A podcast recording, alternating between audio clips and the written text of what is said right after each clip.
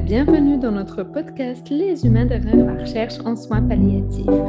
Il s'agit d'une initiative développée par des étudiants au sein du réseau québécois de recherche en soins palliatifs et de fin de vie, ou plus communément appelé RQSPAL.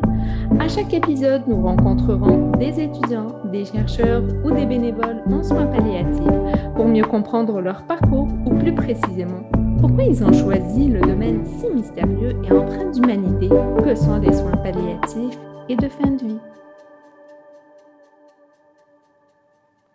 Bonjour et bienvenue à ce nouvel épisode du podcast Les humains derrière la recherche en soins palliatifs. L'épisode d'aujourd'hui sera animé par moi-même, Sabrina Anissa Almansali. Dans quelques instants, nous allons rencontrer Dr Sylvana Baroni, pédiatre spécialisé en soins palliatifs et en bioéthique au phare enfants et familles. Pour commencer, je veux vraiment remercier Dr Baronnet qui prend de son précieux temps. Elle est de garde aujourd'hui, donc j'imagine que c'est une journée bien chargée pour elle pour pouvoir enregistrer ce podcast avec nous. Merci et euh, merci d'avoir accepté notre invitation, Dr Baronnet. Merci à vous, je suis très contente d'être avec vous aujourd'hui. Merci. Donc, euh, est-ce que vous pourriez nous parler un petit peu de votre parcours général euh, pour que les auditeurs et moi-même puissions vous connaître euh, un peu mieux? Bien sûr. Donc, après avoir complété un bac en psychologie à l'Université McGill, j'ai complété mes études en médecine à l'Université Montréal. Et ensuite, j'ai fait une résidence de quatre ans en pédiatrie générale à l'hôpital Sainte-Justine. Et euh, c'est lors de mon tout dernier stage de résidence, euh, j'ai fait un stage de soins palliatifs pédiatriques. Et c'est vraiment ce stage qui a allumé en moi le feu de, des soins palliatifs pédiatriques et euh, qui m'a mené à vouloir poursuivre des études spécialisées en soins palliatifs pédiatriques. Super intéressant, mais je me pose la question, comment on passe de psychologie vers la médecine? Est-ce qu'il y a quelque chose de particulier, quelque chose qui, qui a suscité ce choix? Pour moi, c'était un choix assez naturel. Il faut dire que j'ai appliqué à la fois pour un doctorat en psychologie et pour mes études euh, pour le doctorat en médecine. J'ai été acceptée euh, dans les deux programmes et j'ai hésité quand même longtemps. Euh, j'ai toujours été intéressée par les sciences humaines, donc par la psychologie, et j'avais pris un cours de psychologie à option au Cégep que j'avais adoré. Et donc, j'ai dit, bon, je vais faire mon bac en psychologie, mais je vais faire un bac en sciences. J'avais l'option de faire un bac en sciences ou en arts, donc je me suis dit, bon, je vais un peu euh, jumeler mes, deux passions, donc la science et la psychologie. Donc, j'ai fait, euh, j'ai pris plusieurs cours de psychologie, euh, évidemment. j'ai fait un programme d'honneur en psychologie qui m'a permis aussi à faire de la recherche. Et avec ça, plein de cours de, de sciences, de physiologie, de biochimie, tout ça, parce que j'avais toujours un peu en tête, ah, peut-être la médecine après. Et finalement, c'était la façon parfaite de jumeler un petit peu ces deux passions parce que la médecine, c'est science et art. Hein. Donc, c'est la science, c'est beaucoup d'études, c'est de la physiologie, de la biologie, mais c'est aussi la relation thérapeutique. Euh, c'est les relations qu'on a avec les patients, euh, la communication et tout ça. Et ça, ça, on va en parler sûrement, mais ça, joue dans mon rôle comme, euh, comme prestataire de soins palliatifs pédiatriques. Donc, c'est un peu dans cette optique-là que j'ai dit, bon, je vais entreprendre mes études en médecine et euh, par la suite, ça m'a amené vers la pédiatrie.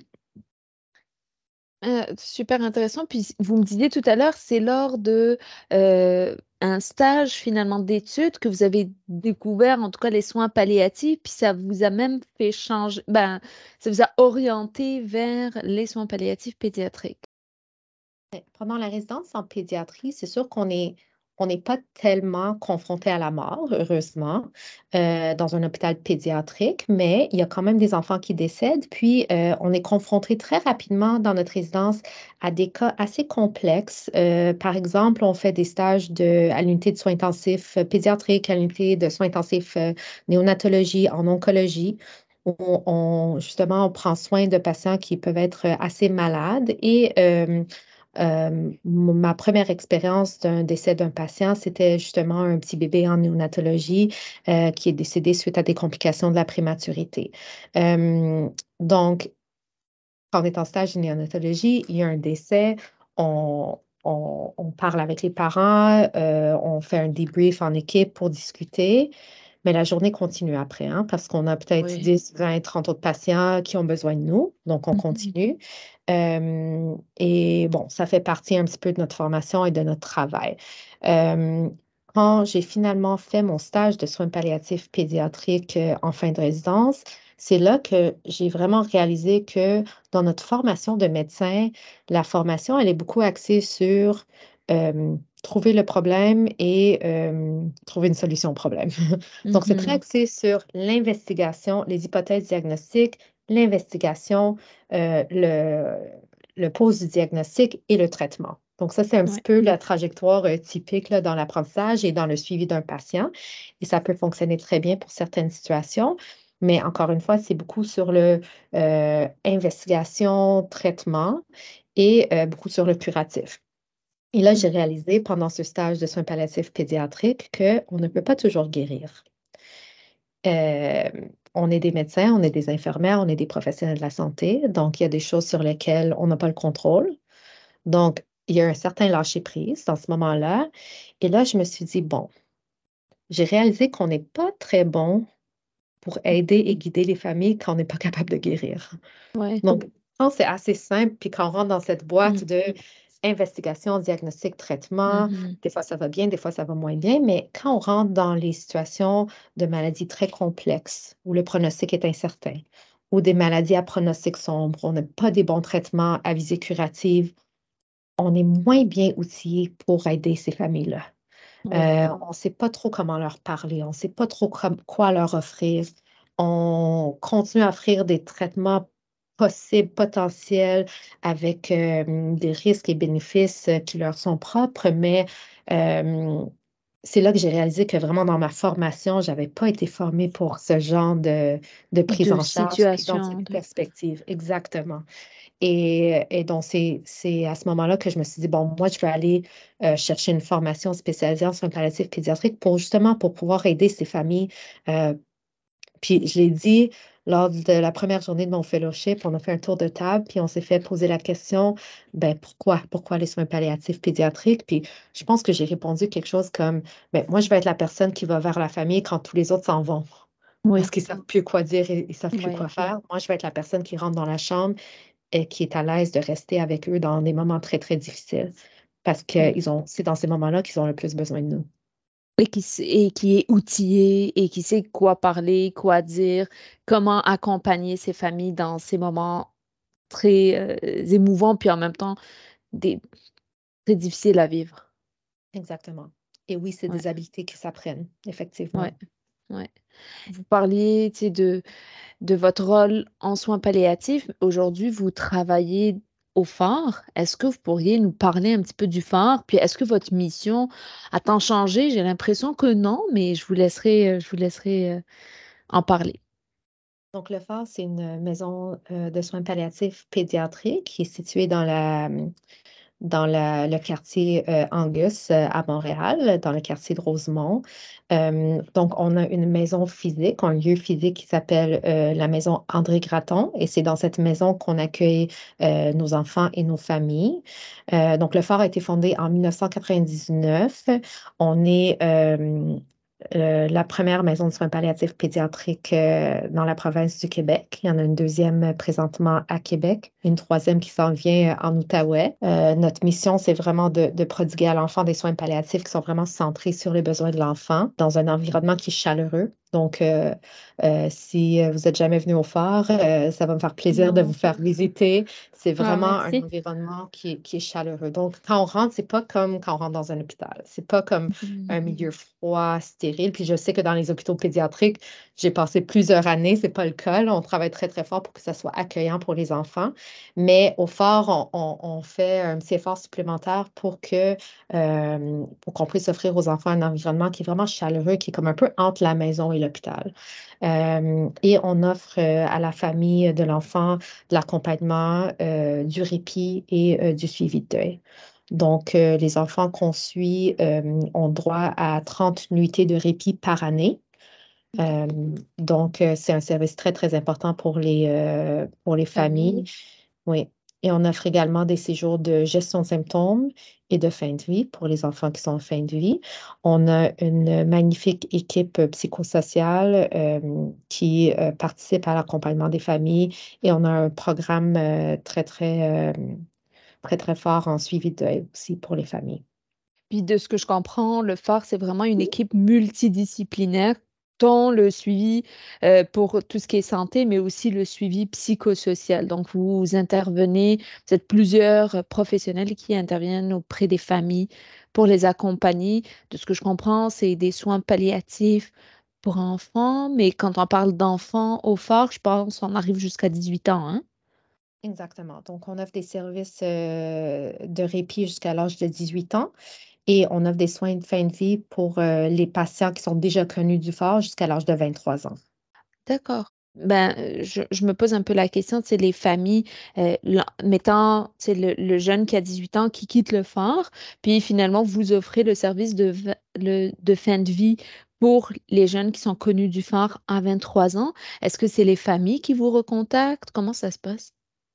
Donc, on s'est penché beaucoup pour sur cette question, puis on a, euh, on a décidé de continuer à offrir ce service jusqu'à l'âge de 23 ans en se disant euh, que pour les familles qui sont connues par le fort, qui ont peut-être passé des années au fort, c'est vraiment euh, l'endroit souhaité du décès de l'enfant et on veut vraiment honorer ce, ce souhait, j'ai dit de l'enfant, mais du jeune adulte, en fait.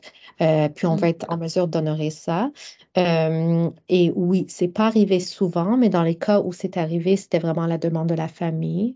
Euh, donc, je pourrais pas vous donner trop de détails à cause de, de, pour des raisons de confidentialité, mais un jeune adulte, par exemple, qui a déjà été connu au fort, qui a une mmh dégradation dans son état, qui se retrouve, par exemple, dans une salle d'urgence, et là, on sait que le pronostic est, sombre, que l'enfant est plus, euh, le jeune adulte est en fin de vie.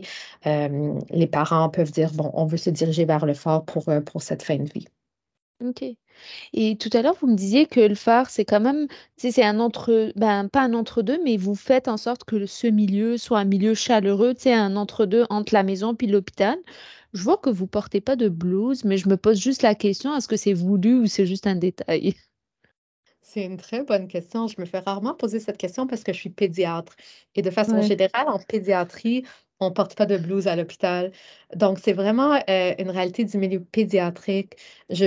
J'imagine qu'on avait jugé que ça faisait peur aux enfants et tout ça. Donc, euh, pendant toute ma résidence de pédiatrie, quand j'ai pratiqué comme pédiatre dans le milieu hospitalier, je ne portais jamais de, de, blouse. Il y a certains professionnels qui vont en porter, par exemple ceux qui travaillent dans les laboratoires, mais en pédiatrie, on n'en porte pas. OK. OK, puis euh, en tout cas, excusez ma question naïve, mais... Non, non, c'est euh, une bonne question. Mais c'est vrai que euh, c'est ça, ça ne permet pas nécessairement. Mais c'est important parce que moi, quand je rentre dans la chambre, oui, je vais m'identifier comme étant le médecin et tout ça, mais l'idée, c'est justement dans cette optique de d'offrir un environnement chaleureux. On ne veut pas faire peur à l'enfant, on veut être euh, euh, au même niveau que l'enfant et tout ça. Donc, je, travaille fort pour euh, établir cette relation-là. Je ne suis pas le médecin qui vient pour faire des prises de sang ou pour faire des procédures douloureuses. Je suis vraiment le médecin qui vient pour jaser, pour peut-être faire un petit examen physique, mais plus pour parler de, de, ce qui est important pour l'enfant, pour la famille, comment est-ce qu'on peut gérer les symptômes, comment est-ce qu'on peut faire en sorte que l'enfant est confortable? C'est vraiment ça l'important de l'entretien. OK. Et tout à l'heure, vous me parlez un petit peu, vous abordiez vos deux passions, l'art et la science, l'idée de la psychologie puis de la médecine. Et je me pose la question, c'est est-ce que la relation avec le patient, dans votre cas, le patient qui est plus enfant ou euh, des adolescents, jeunes adultes, étant différente de la relation que vous avez avec la famille ou, euh, est-ce qu'il y a des points, de ressemblance entre les deux? Oui, donc c'est sûr qu'il y a des points de ressemblance, mais ça dépend beaucoup de l'enfant, hein, parce que euh, en soins palliatifs pédiatriques, euh, c'est une population très euh, particulière, mais assez hétérogène. donc, par exemple, je peux prendre soin d'adolescents avec un diagnostic de cancer avancé, mais qui n'ont aucune atteinte cognitive, avec qui je peux parler, avec qui je peux avoir des discussions très, très profondes, si on veut dire comme ça. Et j'ai des enfants euh, avec des atteintes euh, neurologiques sévères, avec des atteintes euh, multisystémiques complexes, avec qui ils ont des atteintes cognitives importantes et je ne peux pas communiquer verbalement avec eux. Donc, c'est vraiment très hétérogène et la relation va dépendre beaucoup, beaucoup de, de l'état de, l'enfant, de l'âge de l'enfant, mais je dirais plus que l'âge de l'état développemental de l'enfant. Donc, est-ce que c'est un enfant qui a une atteinte cognitive importante versus un enfant qui a zéro atteinte cognitive? Euh, moi, j'ai un intérêt particulier pour euh, les soins des adolescents. donc, j'ai écrit un chapitre de livre sur les enjeux éthiques, d'éthique clinique dans les soins des adolescents. Donc, c'est un article, un chapitre que j'ai écrit avec un collègue récemment. Donc, le livre s'appelle Pediatric Ethics, Theory and Practice. C'est sûr que on ne peut pas se passer à la relation avec les parents. Donc, euh, plusieurs des discussions euh, par rapport aux objectifs de soins, par rapport euh, aux valeurs de la famille, par rapport à ce qui est important pour eux vont avoir lieu avec les parents. donc, je vous dirais que c'est une relation qui se bâtit tranquillement dans le temps. en soins palliatifs et particulièrement au phare, j'ai le, luxe et le plaisir de, pouvoir prendre le temps de connaître les familles euh, sur une base longitudinale. Donc, je les vois euh, sur plusieurs séjours. Donc, on a des discussions vraiment qui sont comme itératives. Puis, euh, puis je pense que c'est aussi le cœur des soins palliatifs pédiatriques, c'est de vraiment bien connaître l'enfant et sa famille. Et ça, on le fait à travers des discussions, comme je viens de mentionner. OK. Puis, euh, je, me questionne, c'est qu'est-ce qui a fait en sorte que euh, c'est le phare qui vous a. Qu'est-ce qui, qu'est-ce qui vous a attiré pour travailler au phare? Est-ce que c'était naturel pour vous? Ou est-ce que c'était euh, plus une approche peut-être plus humaine? Je dis pas que dans les hôpitaux, c'est pas une approche humaine, mais qu'est-ce qui a fait en sorte que vous vous êtes engagé avec le phare? Donc, j'avais déjà entendu parler du phare et je sentais que la, la, mission, les valeurs du phare étaient euh, concordées avec les miennes. Euh, j'étais euh, dans, au dans un milieu hospitalier pendant quelques années et c'est vraiment pendant la pandémie qu'on m'a qu'on m'a sollicité pour venir retravailler au phare. Et au début, j'hésitais, je n'étais pas trop sûre, je ne connaissais pas bien le phare. J'avais visité une fois. Donc, j'ai dit, bon, je vais aller voir. Puis, dès qu'on rentre au phare, là, on ressent la magie du phare. Puis je me sentais ah. bien. Puis je me suis dit, ah, c'est ici que je veux travailler. parce qu'on rentre, puis on voit les enfants. moi, je suis rentrée, puis tout de suite, j'ai regardé à ma gauche au salon principal, il y avait des enfants qui participaient à une activité, à un jeu. Euh, donc, c'était, oui, on ressent la magie, on ressent, ressent la joie. Puis ça, peut paraître bizarre de dire on, on ressent la joie dans une maison de soins palliatifs pédiatriques, mais, mais c'est vrai. Puis de voir tous ces gens concertés pour le bien-être de l'enfant, ça m'a fait du bien aussi. Donc, infirmière, préposée, euh, personnel d'entretien ménager, cuisinière, bénévole, euh, médecin, tous concertés, tous avec des expertises différentes, mais concertés pour le bien-être de l'enfant. Euh, puis je me suis dit, bon, c'est dans ce genre d'équipe-là que je veux travailler. Et là, j'ai rencontré les différents membres de, de l'équipe interdisciplinaire, puis j'avais vraiment l'impression d'avoir trouvé ma place. Euh, j'avais aussi, je suis la première euh, pédiatre spécialisée en soins palliatifs à travailler au fort. Donc, je voyais aussi la possibilité là d'un rôle de leadership pour tout ce qui est formation, enseignement, recherche, euh, transmission des connaissances. Donc, c'était un bon fit pour moi. Oui, puis on, a accès, en tout cas les auditeurs ont accès juste à, votre voix, mais moi je vois votre non-verbal, je vois les sourires depuis tout à l'heure. Vous incarnez tellement ce que vous racontez. Euh, en tout cas, c'est beau à voir. Et puis, est-ce que au phare, tout à l'heure vous me parliez, quand on est médecin, on est formé à mettre un diagnostic, traitement, puis que ce soit curatif? Est-ce qu'il y a eu des moments difficiles que vous avez vécu au phare où il n'y avait pas possibilité de, tu sais, où, où, la fin était prévisible, puis en tout cas, est-ce qu'il y a des moments que vous voulez comme raconter qui ont été difficiles? Je pense que c'est difficile, peu importe, même quand la fin est prévisible, même quand les parents savent que euh, la fin s'en vient oui, on peut mettre en place de l'accompagnement, du soutien, mais on ne peut jamais se préparer à 100% un moment que j'ai trouvé particulièrement difficile, c'était euh, lors d'une fin de vie d'une jeune, jeune fille. J'étais présente avec les parents et je suis vraiment restée avec eux euh, pendant pas mal toute la nuit là, avec l'enfant. Puis, c'est pas toujours facile à prédire. Quand je vous ai parlé tantôt de pronostic, c'est souvent en soins palliatifs, on va dire, bon, on parle de heure à jour, jour à semaine, semaine à mois. On peut pas être très, très précis dans la prédiction. Et là, on était euh, activement en fin de vie, mais c'était un peu long. Ça prenait plusieurs heures. Et je pense que les parents étaient comme un peu prêts. Et là, ils voyaient que l'enfant arrêtait de respirer, puis la reprenait. Puis là, le parent a dit, tu vois, elle veut pas partir, elle veut pas partir. Puis là, on était tous en mm-hmm. larmes. Donc, ça, c'est un moment difficile. dans ces moments-là, j'ai pas toujours les bons mots parce qu'il n'y a pas nécessairement de bons mots. Donc, c'est plus une question de présence, d'être présent avec les parents. parfois, je vais offrir des mots euh, que je pense peuvent être réconfortants, qui ont déjà été réconfortants pour d'autres parents c'est souvent juste de refléter ce que moi je vois, qui est que ces parents-là sont des excellents parents, ils aiment leur enfant, que leur enfant, malgré tout, ressent l'amour qui est autour de d'il ou elle. et ça, c'est le plus important. Parce que dans les situations où j'ai parlé avant de comme les, ce qu'on peut contrôler puis ce qu'on ne peut pas contrôler. Donc, dans cette situation-là, moi, comme médecin, j'ai le contrôle sur la gestion des symptômes, sur l'administration des médicaments pour m'assurer que l'enfant n'est pas souffrant du point de vue physique. Je ne peux pas enlever la souffrance des parents, qui est psychologique, la souffrance qui est là dans leur cœur. Euh, donc, c'est beaucoup d'être présent, puis euh, de, de, les rassurer qu'ils ont tout fait pour leur enfant, puis que leur enfant ressent cet amour, puis c'est ça le plus important. Finalement, d'offrir de, de, d'offrir une présence chaleureuse puis une écoute empathique. Puis c'est pas mal, je pense, le meilleur qu'on peut offrir dans ce type de situation. Exactement. On a, on a des études euh, en soins palliatifs, on a des, études qualitatives qui démontrent que les parents se souviennent de ces moments-là. Euh, donc, ce qu'on fait, notre non-verbal, ce qu'on dit, c'est très, très important, ça reste avec eux. Donc, nous, on doit être très, très, euh, très à l'affût de ça, parce mmh qu'un commentaire mal placé ou euh, quelque chose qui se passe dans le corridor, euh, ça peut rester avec les parents. Ça peut être un facteur de risque pour un deuil compliqué.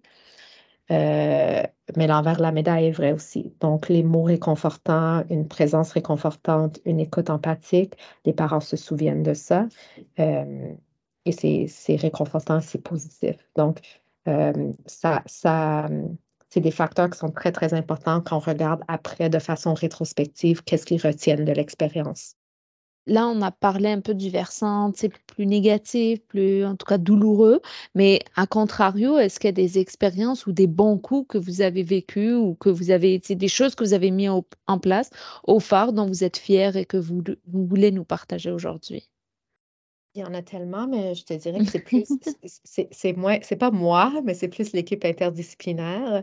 Au fort, on a, on a la chance d'avoir euh, une équipe de spécialistes en loisirs adaptés, une équipe de milieu de vie, euh, donc qui gère différents programmes. Euh, et on organise des activités pour nos enfants. On, on fait ce qu'on peut pour créer des beaux moments, des moments privilégiés entre l'enfant et les parents. Euh, on avait un enfant euh, avec un diagnostic à pronostic très sombre qui adorait les autos, euh, les camions de pompiers, les autos de police, tout ça. Puis notre équipe a organisé une visite de la SPVM des pompiers. Donc, on avait amené l'enfant dehors avec les parents qui étaient présents aussi pour voir tout ça. Puis là, les camions de pompiers qui sonnaient l'alarme et tout ça. Puis de voir le sourire de l'enfant, c'était magique. Et de voir la réaction des parents qui pouvaient vivre ce moment-là avec leur enfant, c'était vraiment très, très, très Euh, donc, on a plein de petites histoires comme ça au fort. On est capable de, malgré tout amener un peu de soleil dans les journées grises, puis amener un peu de magie parce que on est dans des situations où on ne sait pas combien de jours de vie nous reste, mais on veut amener de la vie aux jours qui restent. On veut, euh, tu sais, quand on parle de qualité de vie, c'est pas juste un buzzword, euh, c'est qu'on veut que les journées soient le plus confortables possible, les plus heureuses possible, et euh, on veut créer des moments privilégiés pour l'enfant et pour sa famille. Donc, c'est ce qu'on essaie de faire c'est tellement des interventions qui sont adaptées aux besoins. de l'enfant avait besoin de vivre ce moment magique avec sa famille, puis je trouve que c'est tellement humain et beau. Tu sais, je, je, visualisais la scène en même temps que vous la racontez, puis j'imagine c'est des moments mémorables, autant pour l'équipe qui, voit, qui voit cet accomplissement, mais aussi pour l'enfant, la famille, les parents. Oui, donc moi, je garde le souvenir, puis les parents vont garder ce souvenir pour toujours. Donc, c'est vraiment, c'est vraiment euh, très valorisant, sachant qu'on a pu créer ce moment-là pour, euh, pour cet enfant et sa famille. On avait un autre enfant qui est très euh, accro de la gastronomie et tout ça. On avait organisé un souper gastronomique pour lui, cinq services. Donc, vraiment, quand, quand je dis des soins centrés sur l'enfant, c'est vraiment ça. on va aller chercher l'essence de l'enfant, qu'est-ce qu'il aime faire, qu'est-ce que qu'est-ce qui ouais, qu'est-ce qui amène du bonheur, puis on va aller créer des expériences là, pour, euh, ouais.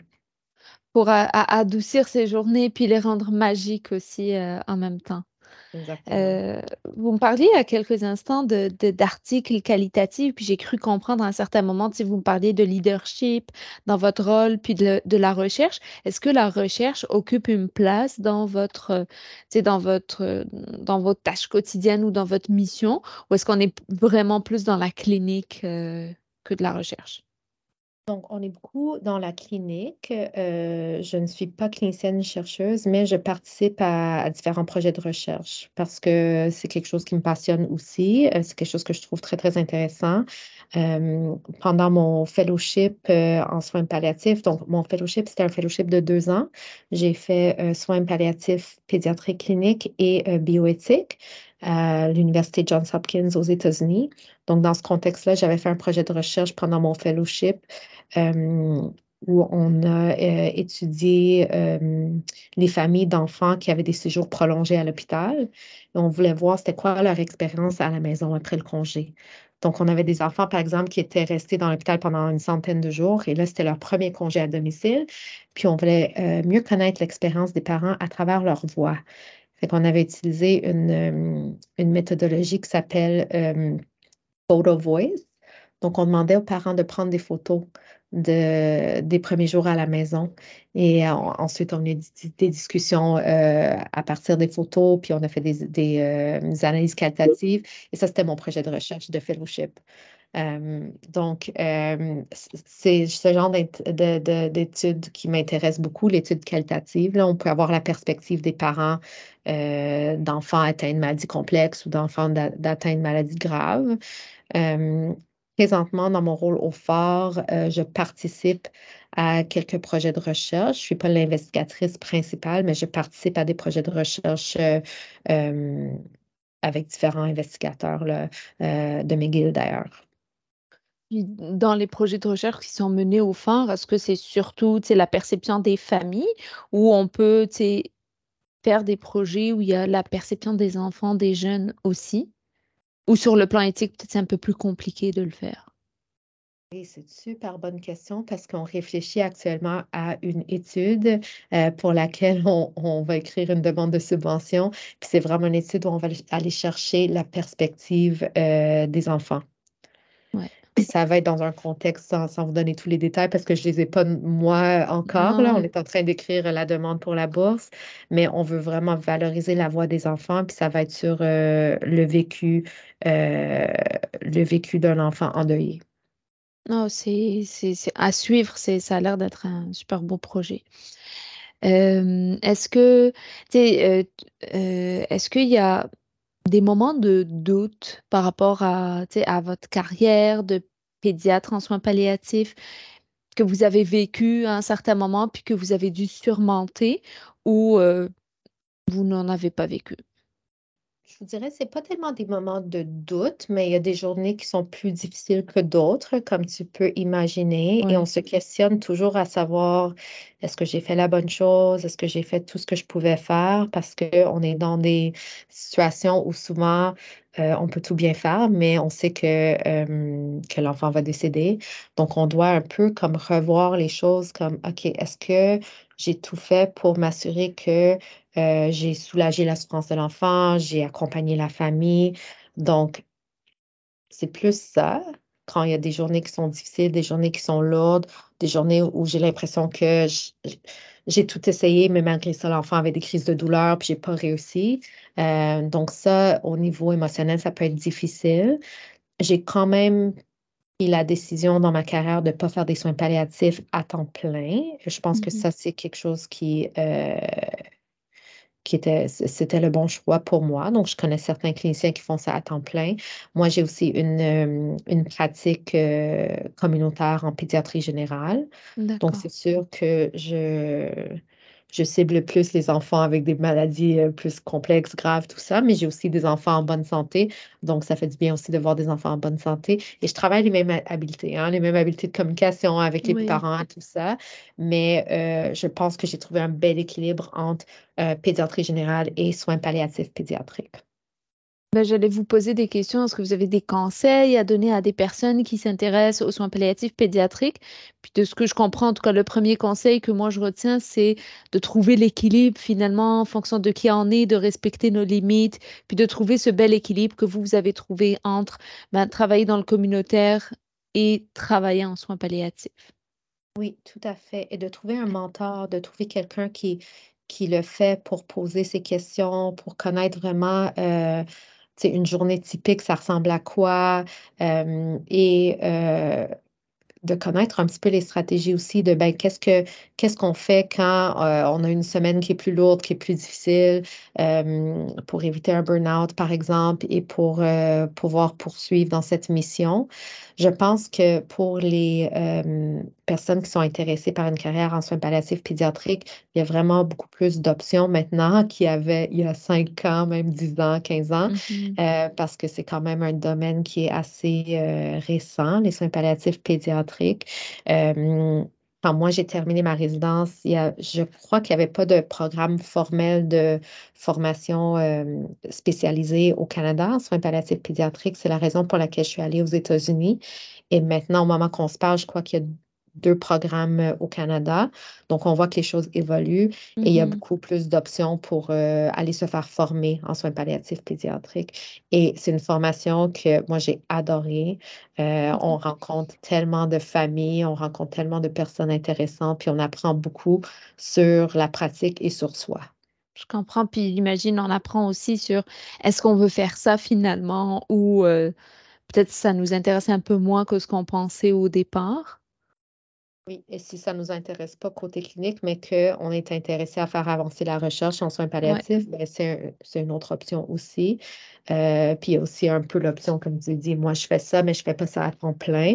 Euh, donc, euh, c'est à chacun de trouver un petit peu qu'est-ce qui, qu'est-ce qui fonctionne pour, pour lui, là, mais mm-hmm. moi, j'ai trouvé ce qui fonctionne pour moi. Tant mieux, je suis contente. Puis, euh, je, si vous pouviez parler à la jeune docteur Baronnet, c'est Sylvana, qui est euh, assise dans l'amphithéâtre de l'Université de Montréal, qui prend son premier cours en psychologie, en arts et sciences, qu'est-ce que vous lui diriez? Oh boy, c'est une bonne question. de ne pas lâcher parce que ça vaut la peine et que euh, qu'il y aura des journées difficiles, mais que c'est un travail qui est super valorisant. Euh, et qu'à la fin de la journée, je me sens bien parce que je me dis, j'aide, des familles en détresse. Et c'est ce que j'ai voulu faire comme pédiatre. Et c'est ce que je fais comme, euh, comme pédiatre spécialisé.